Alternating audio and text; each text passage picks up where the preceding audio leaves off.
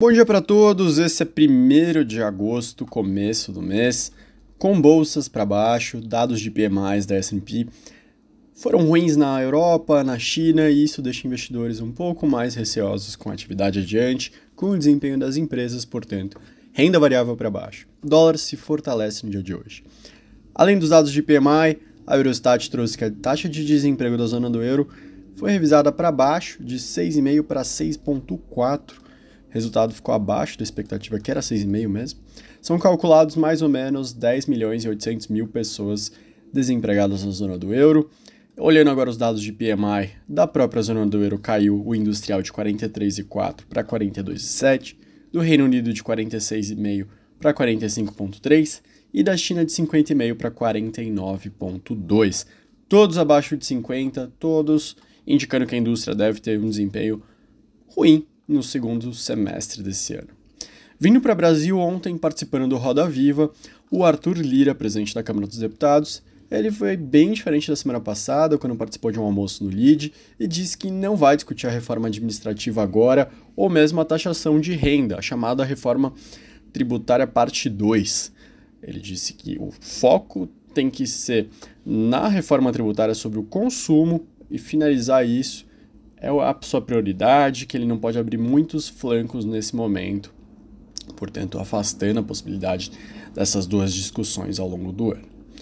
Outro destaque: o Ministério da Educação anunciou que vai ampliar em um milhão o número de matrículas na modalidade de tempo integral. O programa Escola em Tempo Integral deve chegar com essas novas matrículas até o ano que vem. O projeto prevê um investimento de 4 bilhões de reais para alcançar a meta.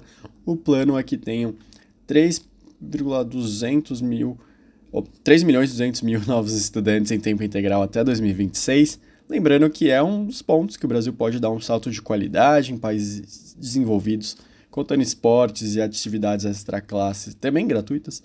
O ensino chega a ocupar 10 horas. O Brasil ocupa os últimos lugares nos rankings de aprendizagem. A gente torce muito sempre para toda a iniciativa de educação dar certo aqui no país. Virando agora a página na parte de desemprego, a LCA consultoria mostrou que o Centro-Oeste teve um crescimento de 6,8% de empregos formais e informais entre dezembro de 2019, ou seja, antes da pandemia, e março de 2023. O número é quase três vezes maior que a alta da ocupação no país de 2,4% da PNAD. A região norte vem em segundo lugar com alta de 5,1%. Indo para um ponto bem interessante, depois de um sistema que vigorava por 30 anos, o Ministério da Fazenda anunciou que vão, vai mudar agora o sistema para reduzir o prazo de liberar cargas aéreas. O novo sistema de controle de importações realizadas por meio de trânsito aéreo entra em vigor amanhã, dia 2 de agosto, em todos os aeroportos internacionais do Brasil. Foi batizado de CCT Importação Modal Aéreo. Diminui de 5 dias para um dia o prazo de liberação de cargas pode gerar uma economia anual de até 10 bilhões de reais para os importadores e quase dobrar a arrecadação federal que incide sobre esses produtos. De qualquer forma, acho que a manchete principal é que vai reduzir a burocracia para um tema relevante e a gente torce também bastante para que o ambiente de negócio fique mais fácil para os empresários locais e estrangeiros. Isso é com certeza um tema que destrava crescimento no longo prazo, destrava crescimento, destrava oportunidades de emprego, melhora a qualidade de vida para todos. E é isso que a gente quer. O último destaque vai para uma notícia mais corporativa barra econômica. Segundo a Airbnb, Brasil e Alemanha são os mercados que mais rápido estão crescendo em 2023.